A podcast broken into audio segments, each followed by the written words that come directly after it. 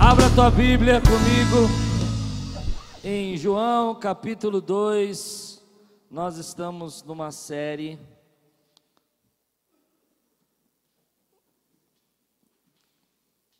Os encontros de Jesus. E hoje é a penúltima mensagem. Semana que vem a gente vai encerrar a série falando do corpo glorioso de Jesus. Amém? Jesus glorificado, Jesus que se encontra com seus discípulos. Mas hoje eu vou voltar lá para o começo. Nós estávamos em João capítulo 11. Semana passada nós, nós viemos vendo a história de, de Jesus, os encontros dele, segundo o Evangelho de João. E voltamos agora para João capítulo 2, onde nós devíamos ter começado, mas a gente foi deixando, agora voltamos. Amém, queridos? Quero falar com você sobre o tema que Deus me deu é planos frustrados. Eu gosto da noite porque o pessoal é crente à noite. De manhã o pessoal. Foi ou não foi? É, não foi? De manhã ninguém falou nada, pessoal. Não é comigo, né? Planos frustrados. Antes de eu começar a pregar, eu, eu gosto de ver você preparado assim. Levante sua mão assim e diga assim: Senhor o melhor de Deus está por vir. Você crê nisso? Eu não sei se você já está vivendo o melhor, mas se você está vivendo o melhor, Deus tem o melhor ainda que está por vir na sua vida. E se você não está vendo o melhor, Deus tem o melhor que está por vir na sua vida. Eu vejo o que aquilo está fazendo, essa semana eu me peguei pensando nisso. Nós estamos vendo tantas bênçãos, tantos milagres. Quando eu acho que as coisas vão ficar terríveis, aparece um milagre assim. E aí Deus falou comigo, filho, o melhor ainda está por vir. Levante sua mão e diga, Senhor, obrigado. O melhor está por vir. Aleluia. Glória a Deus. Aplauda ao Senhor, glorifique o nome dele. Aleluia. No terceiro dia houve um casamento em Caná da Galileia. A mãe de Jesus estava ali, Jesus e seus discípulos também haviam sido convidados para o casamento. Tendo acabado o vinho, a mãe de Jesus lhes disse: Eles não têm mais vinho. Respondeu Jesus: Que temos nós em comum, mulher? A minha hora ainda não chegou. Sua mãe disse aos serviçais: Façam tudo o que ele mandar. Ali perto havia seis potes de pedra, tipo usado pelos judeus para as purificações cerimoniais. Em cada pote cabiam entre 80 e 120 litros, disse Jesus aos serviçais encham os potes com água, e os encheram até a borda. Então lhes disse: Agora leve um pouco ao encarregado da festa. E eles assim fizeram. E o encarregado da festa provou a água que fora transformada em vinho, sem saber de onde este viera. Embora o soubessem os serviçais que haviam tirado a água. Então chamou o noivo e disse: Todos servem primeiro o melhor vinho, e depois de que os convidados beberam bastante, o vinho inferior é servido. Mas você guardou o melhor até agora. Este sinal, diga comigo: sinal. De novo, sinal. Este sinal milagroso em Caná da Galileia foi o primeiro que Jesus realizou. Revelou assim a sua glória e os seus discípulos creram nele. Eu quero pregar hoje, querido, antes de começar de falar de planos frustrados, é que a sua vida vai ser um sinal, não um milagre. Ontem eu falei isso para minha esposa, eu falei, Lupe, você é um sinal, não um milagre. Ela disse, qual é a diferença? Eu falei, vai assistir o culto amanhã que eu vou explicar. Diga comigo, eu sou um sinal. A minha história é um sinal. A minha vida é um sinal. Milagre é um momento pontual, algo que aconteceu ali, naquele instante na tua vida, uma mudança ali. Deus levanta a tua mão e diz: agora você é curado. Então você virou um milagre, você viveu um milagre, você passou por um milagre. Um sinal é uma história maior contada por meio de milagres. A sua vida é um sinal, não é um milagre. Se você entrou aqui hoje dizendo assim: Deus me dá um milagre, é muito pouco. Deus quer fazer da tua história um um sinal de mudança, de transformação, de vida para a vida daqueles que não conhecem a Ele. Quando Jesus diz, vós sois as minhas testemunhas, é porque a tua história de vida, tudo que você viveu até agora, todo momento que você passou, todas as lutas que você enfrentou e todos os milagres que você viveu até agora, são sinais de Deus na sua vida em nome de Jesus. Eu não sou um milagre, eu sou um sinal. Ah, você consegue entender isso? Aquele milagre que aconteceu na sua vida em 1978. Foi um milagre, mas foi uma história de um sinal que Deus estava construindo na sua vida. O dia que você não tinha nada para comer em casa e Deus mandou lá a dispensa, mandou a, a, compra e o milagre aconteceu. Foi um milagre, mas era um sinal de Deus que Ele estava com você, construindo uma história na tua vida, fazendo de você aquilo que Ele planejou. Levante sua mão e diga: Eu sou um sinal de Deus. Quando as pessoas olham para a minha vida e falam, ah, pastor, aquilo está lá, né? Está tudo bem, não tem passado problema financeiro nem nada. Eu digo, é isso aí. Porque nós estamos vivendo um milagre, depois outro milagre, outro milagre, três milagres juntos, eu sou um sinal. Ah, se você acredita no que eu estou pregando, levante sua mão e diga assim: Senhor, obrigado. Porque a minha vida é um sinal da tua glória. Quantos já viveram mais de um milagre na sua vida? Um, dois, três, quatro. Levante sua mão e diga assim: foram sinais que Ele está escrevendo a tua história. Ele está escrevendo a tua história. Ele está escrevendo a tua história. Esse milagre aqui não é um milagre, a Bíblia chama de sinal, porque sinal é diferente de milagre, você precisa entender. Há uma história sendo contada. É muito triste, eu vi outro dia na internet um pregador, um bispo falando desse sinal e dizendo: Olha, é um absurdo Jesus ter feito isso, eu não sei quantos viram, porque ele não entende a diferença. Me perdoe, mas eu preciso falar isso porque eu estou engasgado com isso. A diferença entre sinal e milagre. Jesus não simplesmente deu mais vinho para aquelas pessoas, ele pregou a elas por meio de um sinal milagroso, dizendo para elas aquilo que ele veio fazer, dizendo para elas aquilo que ele foi chamado para fazer, e usou os símbolos desse milagre para contar uma história que é para a mudança da tua vida e da minha vida. Isso é um sinal. Ele não simplesmente chegou ali, ó, vou pegar essa água aqui e vou transformar. Não, não, não foi isso. Eu vou dar mais bebida para esse povo. Não, não foi isso.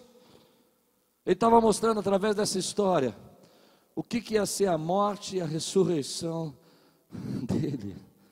Por isso era um sinal. Assim, querido, eu quero dizer para você, na tua vida, tudo que você passou até agora, são sinais da compromisso, da aliança que Deus tem com você. Ele não vai fazer todos os milagres que você quer, não, não vai. Mesmo assim, você é um sinal. Ele te sustentou, te amparou, te guardou. Você quis fugir, ele te segurou. Você ficou pensando em desanimar, ele te sustentou. Na hora que você não ia aguentar mais, ele derramou um milagre que ia contando a história, um livramento, uma porta aberta, uma cura, uma restauração, uma oração respondida. E tudo isso forma você, que é um sinal de Deus. Aqueles que são sinais de Deus aqui, ele aplauda o Senhor, glorifique o nome dele, querido. Exalte o nome dele. Eu sou um sinal. Sou um sinal. Quando as pessoas olham para você e falam, eu te admiro, porque você perseverou, porque você não desanimou, você é um sinal. Ah, eu vi que você viveu um milagre, mas você teve que aguentar tanto tempo calado e sofreu calado, você foi um sinal. Deus contou uma história, pregou através da sua vida. Tremendo isso, né? Sinais. Eu não quero ser um milagre. Tem muitas pessoas que vão na igreja por causa de um milagre. Elas chegam aqui e falam assim: me dá um milagre. E Deus dá um milagre, elas vão embora. Elas recebem o um milagre, elas não voltam nem para agradecer. Mas quando você é um sinal, você tem uma aliança com Ele. E não importa as lutas e as dificuldades, Ele continua escrevendo a tua história. Ele é o mestre de cerimônia da tua vida. Amém, queridos? Mas uma festa de casamento não era como nos dias de hoje. Uma festa de casamento era um evento. As pessoas que participavam dessa festa, a cidade parava. Os casamentos naquela época eram feitos para unir famílias, eram feitos para trazer recursos, eram feitos para dar oportunidades, trazer alianças. E essa cidade, Caná da Galileia, parou. Parou por causa de um casamento de que a gente nem sabe quem é, mas os discípulos tinham sido convidados e, e Jesus estava ali. E um casamento desse porte, onde todas aquelas pessoas estavam sendo convidadas, às vezes durava cinco dias, quatro dias de festa, cinco dias de festa. As pessoas que estavam envolvidas naquilo tinham que fazer um planejamento muito específico. Tudo tinha que funcionar. Não podia ser um fiasco. Imagina você estar tá unindo duas famílias, você está trazendo ali uma oportunidade, você está levantando a, a, a, sociedade, os problemas econômicos são resolvidos até por meio de casamento, e de repente um fiasco acontece. Um fiasco que acontece é que o vinho acaba, e se o vinho acaba, as pessoas têm que ir embora. E se as pessoas vão embora, ia ser uma vergonha para aquela cidade. Então a mãe de Jesus se levanta, e eu acho interessante, e ela fala: Bom, Jesus, o vinho acabou. Olha, o fiasco está armado. As coisas vão aqui vão dar tudo errado. Os planejamentos não funcionaram. Jesus olha e fala assim: mulher, o que tenho contigo? Mas em outras palavras, assim, para nós no dia de hoje, e eu com isso? O vinho acabou. E o que eu tenho a ver com isso, com esse fiasco? Então, por isso, Jesus pega esse momento e começa a transformar num sinal, não num milagre. Amém, querido? Consegue entender o que eu estou pregando aqui? Amém, queridos? Estão comigo? Então ele vem e ele começa a ministrar. Mas deixa eu dizer uma coisa. Quando eu olho o casamento, eu fico pensando que o casamento é como a nossa vida. Eu já fiz tantos casamentos e eu vejo que quando os noivos vão casar, eles se planejam tudo. Eu já fui em casamento que a tonalidade da rosa que estava no enfeite do corredor tinha que ser uma tonalidade correta rosas peroladas. Eu nem sabia que isso existia na minha vida. Eu entrei, eu não vi nem que era rosa e nem que era perolada. A gente não percebe muito essas coisas. Mas quem já, já casou, fica olhando cada detalhe, né? Se o vestido, para mim vestir de novo é tudo igual, perdão. É tudo branco, gente. Tudo igual. Tudo igual. Quantos concordam comigo aqui? Digam amém. Homens, só homem levantou a mão. Os homens, é tudo igual. Mas as pessoas veem os detalhes, elas programam um detalhe. Eu já vi vestidos que a, a, a, noiva fala assim: não, porque o meu vestido tem que ser a primeira parte de renda. Não sei, entendi nada para mim. Aí vem, coloca um baita chale em cima, não vê nada da renda. E, sei lá como é que chama aquele negócio lá. Hã? Véu! Véu, grinalda com pérolas. Mas o que eu quero falar é que tudo aquilo foi planejado. Assim como a nossa vida, querido, muitas vezes nós planejamos cada detalhe da nossa vida. Esse casamento foi planejado. Mas, como na vida, as coisas nem sempre seguem os nossos planos, nem sempre seguem os nossos pensamentos, ah, situações inesperadas, acontecimentos, mudança, uma delação premiada. Acaba com os projetos. Você veio guardando dinheirinho para ir para a Disney. E aí, quando você for comprar o dólar, alguém vai lá e fala lá, no outro dia, o dólar que era três e pouco, vai para 3,60, você fala, acabou a Disney. A vida é assim, ela muda muito rapidamente, ela se frustra. E você não tem a garantia que você gostaria de ter. Eu não sei, eu já tive a minha cota de sonhos e planos frustrados. Já tive a minha cota. Fazer um planejamento, imaginar que desse ano eu vou fazer isso, em determinado momento acontece uma situação na igreja, você tem que parar o que você está planejando, vem uma situação, uma crise, uma dificuldade, e você precisa recusar um pouco alguma oportunidade, porque você não sabe se pode enfrentar. Porque a vida é assim. Você pode fazer todos os planos, querido, mas a sua vida depende do Senhor. A sua vida está nas mãos de Deus. Diga comigo, a minha vida está nas mãos de Deus. E é interessante porque de uma atitude da mãe de Jesus eu tiro uma lição para a minha vida. Quando os planos se frustraram, ela foi correndo até Jesus. Preciso pregar? Quando os nossos planos são frustrados, nós ainda temos a quem recorrer.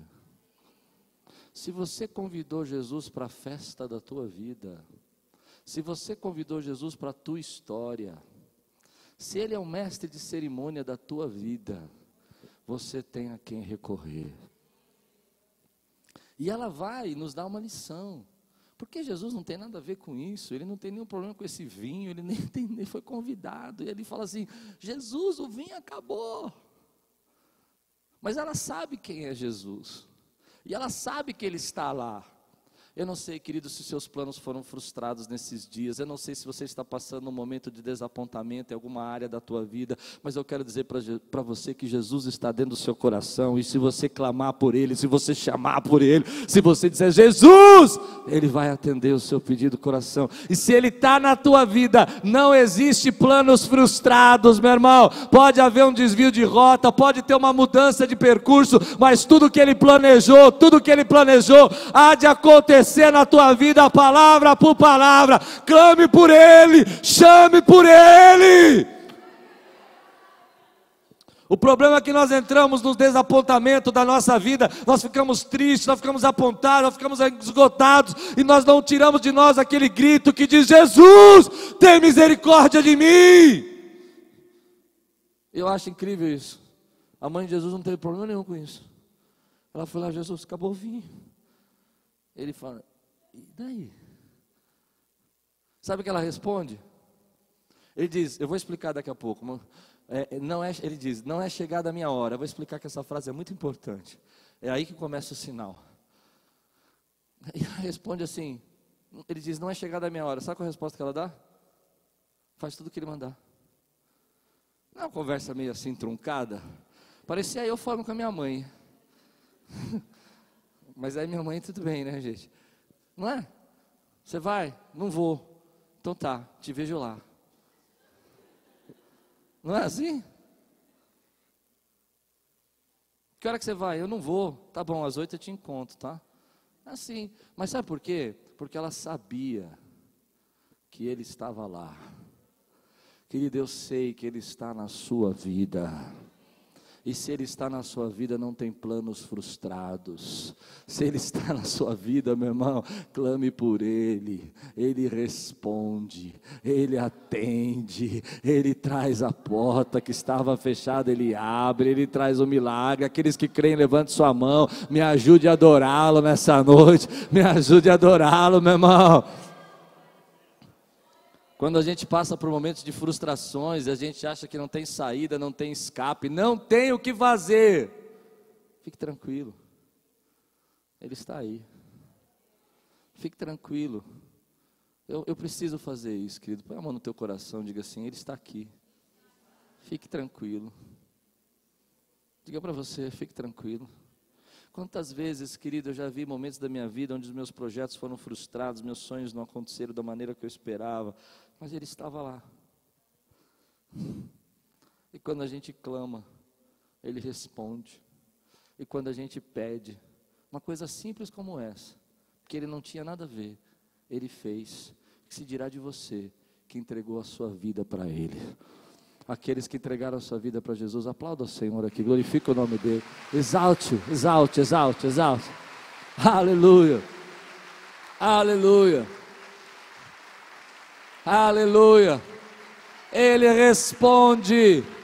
Ele levanta intercessores, Ele traz pessoas para te ajudar, Ele ouve o clamor do teu coração, Ele sabe da angústia que vai dentro da tua vida, Ele sabe das decepções, Ele sabe dos problemas que você está passando, meu irmão. E se Ele está na minha vida, e Ele está, e se Ele está na sua vida, e Ele está, não existe planos frustrados. Existem sinais, existem milagres, e existe uma história que Ele está escrevendo na sua vida. Então ele olha e diz assim: eu fico pensando, porque essa parte ela é muito forte, né? Ele olha para aquelas talhas. Vocês já viram na internet essas talhas? São parecendo os nossos barris de azeitona, sabe? Só que feitos de cimento, né? De, de alvenaria, de argila, grossas, com tampas, cabem 80, 120 litros, mas eram usadas com um motivo específico. E Jesus está fazendo aquilo para ensinar. Aquelas talhas, as pessoas que iam entrar na festa, elas precisavam se purificar, seguir um ritual, seguir aquilo que a lei ensinava. E no momento que Jesus está mandando encher as talhas de água, está mandando que vai transformar as talhas em, de água em vinho, ele está anulando o ritual da purificação. A partir daquele momento, só tem vinho lá, não mais água. Então ninguém mais pode seguir o ritual. Tem que seguir o vinho. E o vinho é o símbolo do sangue. Ele está dizendo para mim e para você que toda a lei foi cancelada. Por isso ele diz: mulher, não é chegada a minha hora. Porque na hora da morte e do sangue dele ser derramado, então aí sim o ritual é quebrado. E ele começa a quebrar isso, ensinando a gente, para que depois de dois mil anos a gente pudesse entender que aquele ritual, aquela lei rígida, a rigidez, a frieza da lei, em primeiro lugar, vai ser quebrada pelo sangue dele derramado na cruz. Em segundo lugar, a lei representava um casamento de Deus que também foi fracassado. Eu sabia que vocês iam ficar com essa cara para mim. Mas no Velho Testamento, em Êxodo, diz assim: Eu te amarei. E Deus faz um casamento com o povo de Israel. E eles adotam as leis, eles adotam as regras com toda frieza e separam seu coração. Em Oséias, Deus levanta um profeta para dizer: Olha, vocês são como uma mulher adúltera, vocês se me abandonaram. E ele diz: O casamento foi fracassado, mas eu continuo amando vocês. E agora Jesus vem para dizer: Eu não estou apenas resolvendo esse casamento, eu estou resolvendo o casamento de Deus com o seu povo. O meu sangue é a nova aliança, é o meu sangue que restaura esse casamento. Quantos podem dizer glória a Deus por isso? E em terceiro lugar, ele está dizendo: não é chegada a minha hora. E Maria entende o que ele está dizendo, por isso que parece essa conversa sem sentido, porque na verdade a hora dele é o momento da cruz, da morte e da ressurreição, e Maria sabia quem ele era, e ela diz: faça o que ele mandar, não é chegada a minha hora, por quê? Porque ele está dizendo: mulher, ainda não chegou o meu tempo, porque a minha dor e o meu sangue será a alegria deles completa, e quando o meu sangue for derramado, então eles serão felizes, e sempre sempre serão felizes e convidados serão para minhas bodas, mas ainda não chegou a época das bodas. Por isso ele diz: não é chegada a minha hora. Então ele usa esse sinal para dizer: quando eu sofrer, a sua alegria vai ser completa. Quando eu me entregar, você é reconciliado com Deus. E essa frieza e essa religiosidade tem que acabar na sua vida. Eu quero ministrar uma coisa na sua vida, querido. Se isso é verdade no teu coração, se isso é verdade no meu coração, nós não temos direito de sermos religiosos.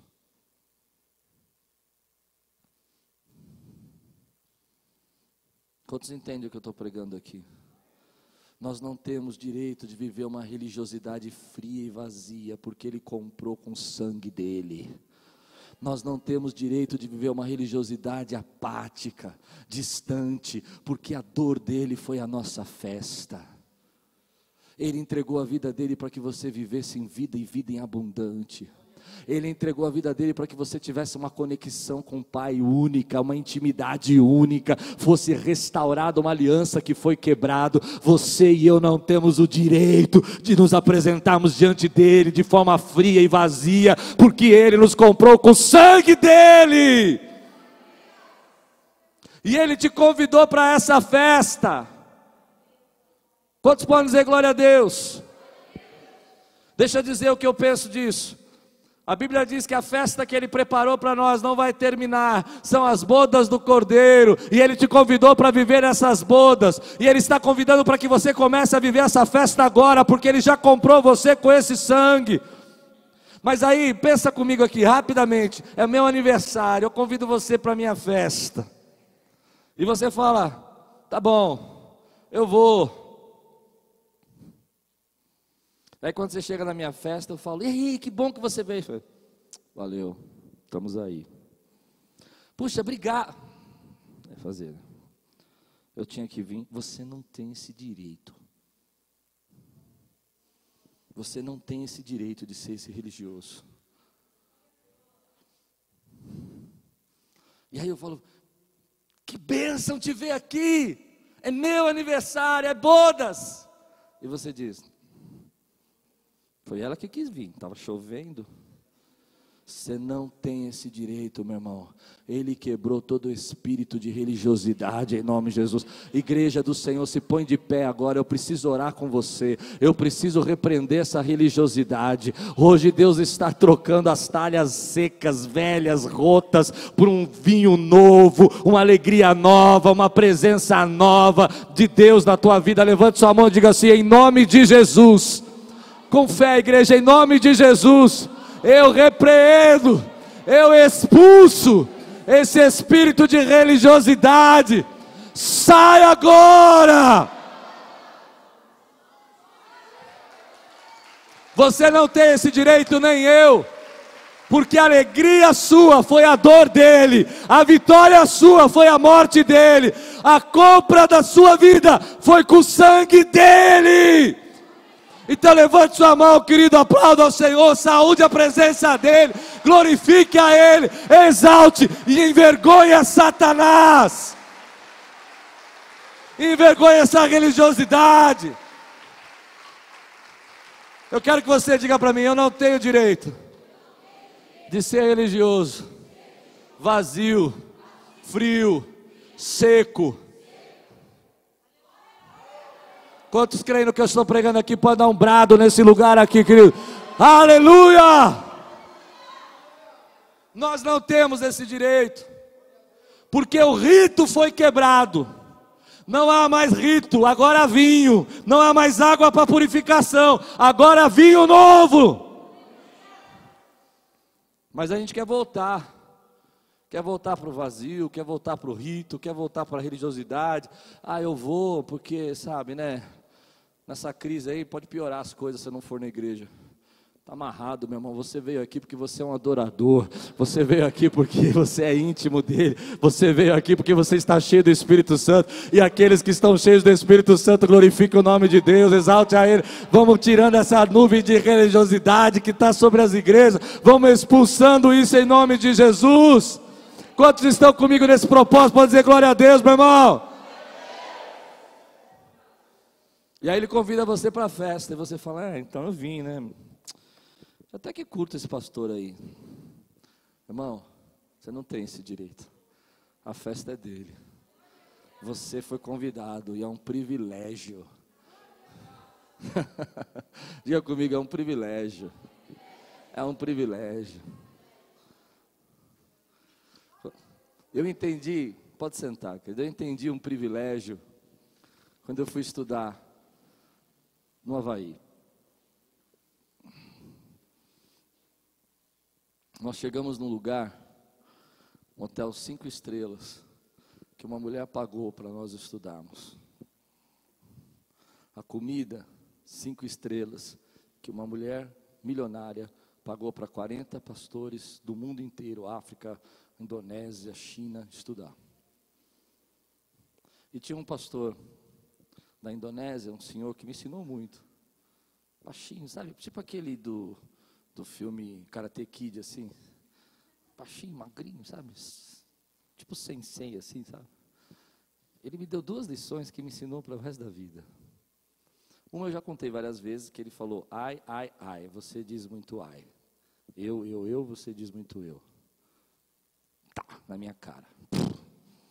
Fiquei dois dias em nocaute. Segunda, toda vez que você falava com ele, ele falava assim: is privilégios. Eu nem sei se essa palavra fala assim em inglês, mas ele falava direto.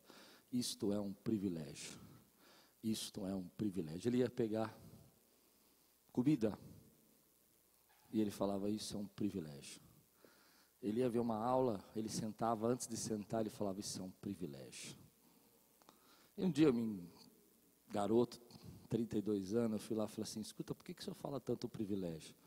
Porque você está aqui, foi um privilégio que Deus te deu. Eu quero dizer para você: você está aqui hoje, ser convidado para a festa das bodas do Cordeiro, foi um privilégio que Deus te deu. Levante sua mão e diga: Senhor, obrigado por esse privilégio. Aleluia! O vinho, o vinho é um símbolo na Bíblia. O vinho, o vinho simboliza festa, e é interessante que o primeiro milagre de Jesus seja água e vinho, porque ele está contando a história dele está contando a aliança dele. Mas o vinho significa esse símbolo de alegria, de felicidade. Há vários textos na Bíblia que falam sobre o vinho, e falam sobre a festa, a bodas. Mas existe um texto na Bíblia que fala sobre o vinho, que é Lucas 5, 33 a 39. Eu não vou ler, mas você vai lembrar dele. Jesus disse assim: Não se põe vinho novo em odres velhos o que Jesus está dizendo para nós, querido, e que Ele está contando para nós, é que esse vinho novo que Ele tem para a nossa vida não cabe nos velhos hábitos, não cabe na velha religiosidade não cabe nas velhas talhas da lei, no sentido de você querer viver o passado. Querido, se você quiser viver o vinho novo de Deus na tua vida, você precisa trocar os odres, e os odres são as suas concepções, os odres são a maneira como você vem vivendo. Se você quer viver milagres novos, quer ser um sinal de Deus, troque as suas concepções, seus hábitos passados, mude, deixe o Espírito Santo mudar a tua vida.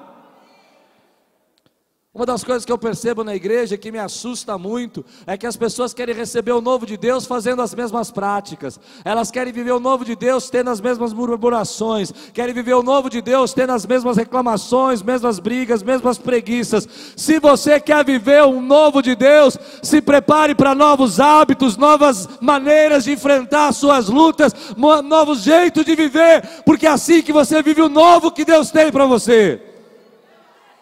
Você concorda comigo ou não? Quantas vezes eu falo assim, eu quero viver o novo. Mas para eu viver o novo, eu preciso me. Não vou usar essa expressão. Preciso me cobrir do novo. Eu preciso permitir que o novo faça parte de mim. Não adianta, querido, eu querer viver o vinho novo de Deus, fazendo as mesmas coisas que eu fazia no meu passado, vivendo na mesma mentalidade que eu vivia tendo os mesmos relacionamentos que eu tinha, aprendendo as mesmas coisas. Tudo bem, vocês não gostaram, mas eu vou pregar do mesmo jeito. Estou vendo. É verdade. Você encontra aquele camarada e está contando a mesma piada há 30 anos. Ei! Sim ou não? Deus tem coisas novas para fazer na sua vida, então o outro tem que ser novo. Ele tem que renovar completamente a tua mente. Quer viver coisas novas no seu casamento? Mude a sua atitude. Quer viver coisas novas no seu relacionamento com Deus? Busque o mais. Enquanto você diz Deus não vai fazer, Deus não opera, Deus não tem, meu irmão, esquece. Vinho novo para odres novos. Aquilo que eu fazia não faço mais, os bailes aptos eu abandono, eu tenho nova experiência com Deus, a religiosidade eu abandono, porque Ele tem uma aliança nova para a minha vida. Ele tem uma aliança nova para a minha vida.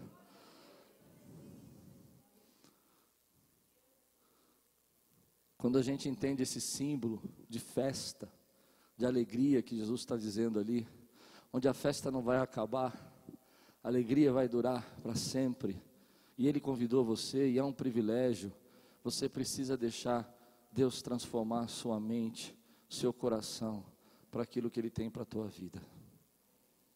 E eu acredito que o que eu vou dizer agora é uma das coisas mais difíceis de acontecer. Eu prego há 22 anos, e eu sei que muitas vezes pessoas escutam eu pregando há cinco ou dez anos, mas continuam com os mesmos odres de incredulidade, de medo. Mas como eu amo você, eu falo isso. Que se eu não amasse, eu ficava quieto. Não é verdade?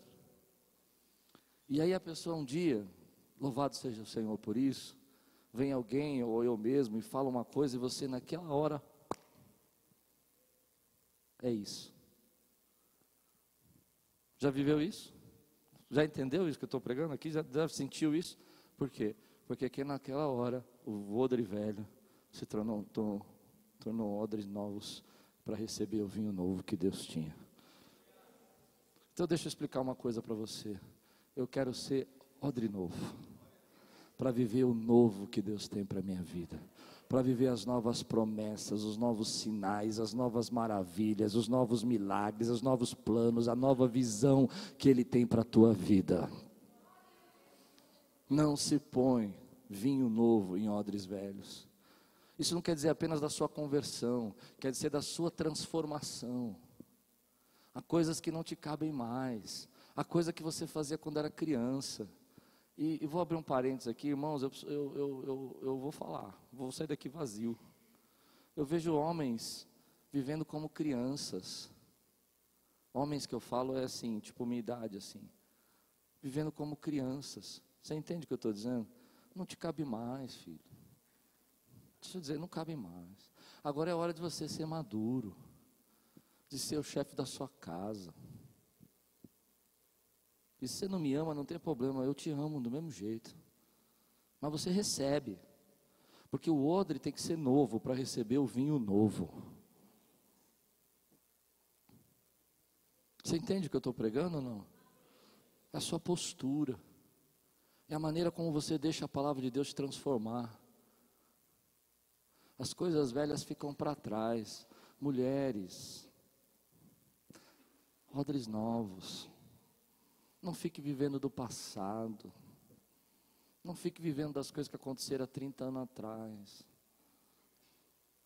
Você come comida de ontem? Você come comida de uma semana atrás? Você come comida de um mês atrás? Por que, que você come as suas memórias de um mês atrás, de um ano atrás, de dez anos atrás? E fica remoendo isso na tua vida. Odres novos. Passou. Passou. Diga comigo, Senhor, odres novos na minha vida. Aleluia. Porque você sabe o que Deus me falou nesse texto? A revelação que Deus me deu foi que quanto tempo demora para fazer um vinho? Um vinho você pega a uva, você tem que espremer, purificar, não é isso? Coar, tirar as impurezas, deixar puro, tirar o melhor da uva. Amém? Certo? Depois você tem que esperar um período de fermentação, um tempo. Aquilo vai virar vinho, vai fermentar, vai virar álcool, vai ter álcool, certo? Amém, queridos? Depois da fermentação, você tem que descansar. Na hora que você vai descansar, ele vai criar aroma, ele vai criar sabor. Sabe o que Deus falou comigo? Que quando você deixa que Ele transforme a tua vida e você vira esse odre novo, um processo que ia demorar três anos, dez anos, quinze anos na sua vida, Ele vai fazer de uma hora para outra, meu irmão. Você vai viver isso de uma hora para outra. Você ia demorar dez anos para ter o sabor, você ia demorar quinze anos para ter o aroma. E Ele diz: Eu vou fazer tudo hoje, hoje, agora, na tua vida. Quantos podem dizer amém? Sabe, eu, eu, já vivi momentos assim, coisas que você acha que ia demorar tanto tempo. Ele fala, agora chegou, é o teu momento. E ele transforma isso. Ele transforma. O processo era longo. Ele fala, não, eu vou adiantar o teu processo. A sua maturidade ia demorar 10 anos. Ele fala, eu vou fazer isso em três meses. Eu tive uma experiência na minha vida que Deus me ensinou isso. E eu, eu, eu precisava aprender isso, porque a gente precisa aprender isso. Eu era office boy, e Deus falou: Eu vou transformar você, eu vou mostrar para você que comigo não tem tempo. aprender, né? E depois de um ano e meio, eu era gerente de um departamento com 16 funcionários. Um ano e meio. Você entende isso? Ele tem processo de aceleração na sua vida. Você está achando que vai demorar muito tempo, mas se você deixar Deus trabalhar na tua vida, Ele vai transformar de uma hora para outra aquilo que ia demorar 5, 10 anos para você viver. Ele faz agora, a porta se abre, a história muda. O vinho, o vinho, se Ele tem poder para transformar água em vinho, ele tem poder para transformar a tua vida, que está vivendo nesse marasmo, nessa água, em grande vinho, em grande sabor, em grande aroma. Aqueles que creem, digam glória a Deus por isso, meu irmão. Mas nós, às vezes, impedimos esse processo. Nós impedimos, porque vivemos lá nos odres velhos. Nós impedimos que vivemos presos nas nossas ideias, na nossa religiosidade. Então, vem uma parte dessa história que me chama muita atenção. Se você quer ser um sinal, você precisa ser fiel na rotina. Se você quer ser um sinal, você precisa se manter firme, perseverante, quando está vivendo momentos de lentidão, de estagnação. A Bíblia diz que Jesus fala para aqueles homens: encham essas talhas. Quantas talhas tinham? Quantas? Seis. Cada talha cabia quantos litros? 80 a 120. Seis vezes 120 dá 720 litros. Entende? Então Jesus olha para os serviçais e fala assim: enche isso aí. Qual era o problema deles? Era a talha estar vazia ou a falta de vinho? Vinho. O que, que a talha tem a ver? Nada. Então vai lá, o serviçal. Ele vai não sei aonde, na fonte, ele vai na no poço, vai com balde, ele pega o primeiro balde. Vamos pensar que um balde tem 20 litros? Amém? Isso aqui tinha balde, né? o que, que ele pegou ali mesmo? O que, que ele pegou ali? Aí ele vai até lá a talha. Ele chega na talha, ele cumprimenta o Ricardo, fala paz, Ricardo. Ele derruba, o que, que ele derruba aqui? O quê? Vocês estão melhor aqui de manhã, de manhã falaram o vinho. É água. Volta de novo. Foram quantos litros? 20. Eu fico imaginando se sou eu. Do jeito que eu sou ansioso, pessoal. Eu vou olhar para aquilo e falar assim: me explica. O que, que isso tem a ver com vinho? Aí você vai lá e pega o quê? Ah, leva do outro lado. Cumprimenta Jesus. Fala paz, Ricardo. Anda lá não sei quanto tempo. Quando você chega no outro lado, o que, que você derruba? Prega. Pode pregar. Quantos litros foram? Aí você volta. O que, que você pega aqui agora? Não tinha mangueira naquela época. Já está querendo ir pro. Esse é o problema do crente. Deus abençoa na perseverança e ele já quer cortar o caminho. Quem falou mangueira? Aí, ó, viu? Inimigo se levantando. Aí ele vai, derruba aqui o quê? Querido, se você quer viver um sinal de Deus na sua vida, você tem que obedecer e permanecer fiel no meio da rotina, no meio dos dias que você está passando, dos seus planos frustrados, na hora que você acha que não tem resposta, no momento que você acha que as coisas não vão mudar, é nessa hora que você se levanta e diz: Senhor, nunca paro de lutar, não baixo a guarda. Eu venho aqui, eu pego água, eu vou ali e ponho o que? Água, mas eu creio que o Senhor está na minha vida, que o Senhor é o mestre de cerimônia, e se o Senhor é o mestre de cerimônia da minha vida, o Senhor está comigo nesse tempo de rotina, nesse tempo de pegar água, nesse tempo de não ver milagre nenhum, mas eu persevero, eu persevero, porque eu creio que basta uma uma palavra tua para que a minha vida mude, basta uma palavra tua para que a minha história muda. É água ali, é água lá, mas o Senhor continua guiando a minha vida. Nós queremos viver de extraordinário. Só o extraordinário.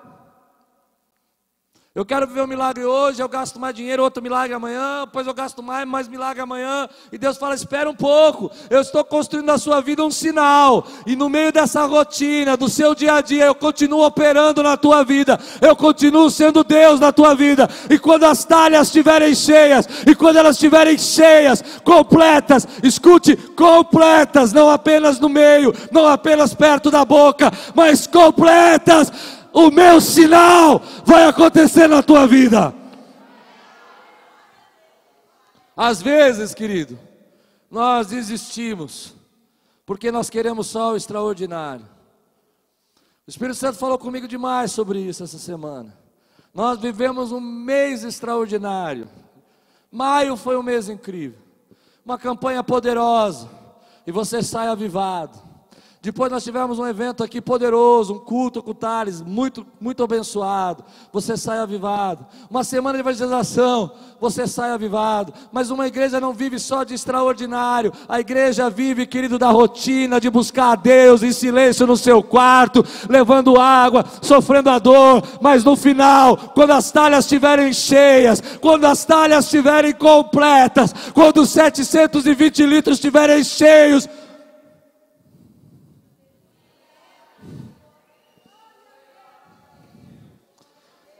Está faltando pouco. Está faltando pouco. Eu imagino aquele homem pegando um pouquinho de água. Leva lá. E já falei, eu, eu penso em mim, não sei como você agiria, mas eu agiria assim, eu derrubaria. Primeiro eu ia pôr a mãozinha assim para ver se ia virar do vinho. Se não virou, eu, eu penso em mim, eu já começava a contar quantas viagens eu tenho que vir. Eu, tudo para mim é matemática, gente. Então eu falo, não, mais cinco viagens. Mas sabe quando o milagre vai acontecer? Quando elas estiverem cheias e completas. Você não pode antecipar, querido. Não tem mangueira. Você não pode querer adiantar. Deus abençoa a sua perseverança. Deus abençoa quando você se mantém na posição, ainda que as coisas não apareçam. Porque sabe o que é o sinal? Não é apenas o milagre do vinho, mas é toda a história que Ele está contando através da sua vida. E no tempo que você está perseverando, Ele ainda continua transformando a sua vida num sinal. As pessoas vão dizer: Você viu como ele lutou? Você viu como ele carregou essa água? Você viu como ele esperou? Você viu como ele teve paciência? Mas agora leva essa água para o mestre de cerimônia, porque o vinho, o melhor de Deus, está por vir na tua vida. Santo Deus, quero terminar Quero convidar você a ficar de pé agora, querido. Eu não sei as frustrações, as lutas, os imprevistos, mas talvez você esteja nessa fase de estar levando essa água e você está cansado. Você já vem fazendo isso há um tempo. Problemas, dificuldades. Mas eu quero te dar uma palavra de esperança. E a palavra de esperança que eu quero dar na sua vida, querido, é que uma hora vai estar completa, e vai ser no tempo de Deus, e quando estiver completa, a sua vida vai ser uma história escrita pelo dedo de Deus, querido. A sua vida vai ser uma história escrita, não é apenas Ele te curou, Ele te sustentou, Ele te guardou, Ele te manteve na firme no meio da angústia, você perseverou, você não desistiu, mas no final, tudo que você semeou, tudo que você plantou, você vai colher, querido. Levanta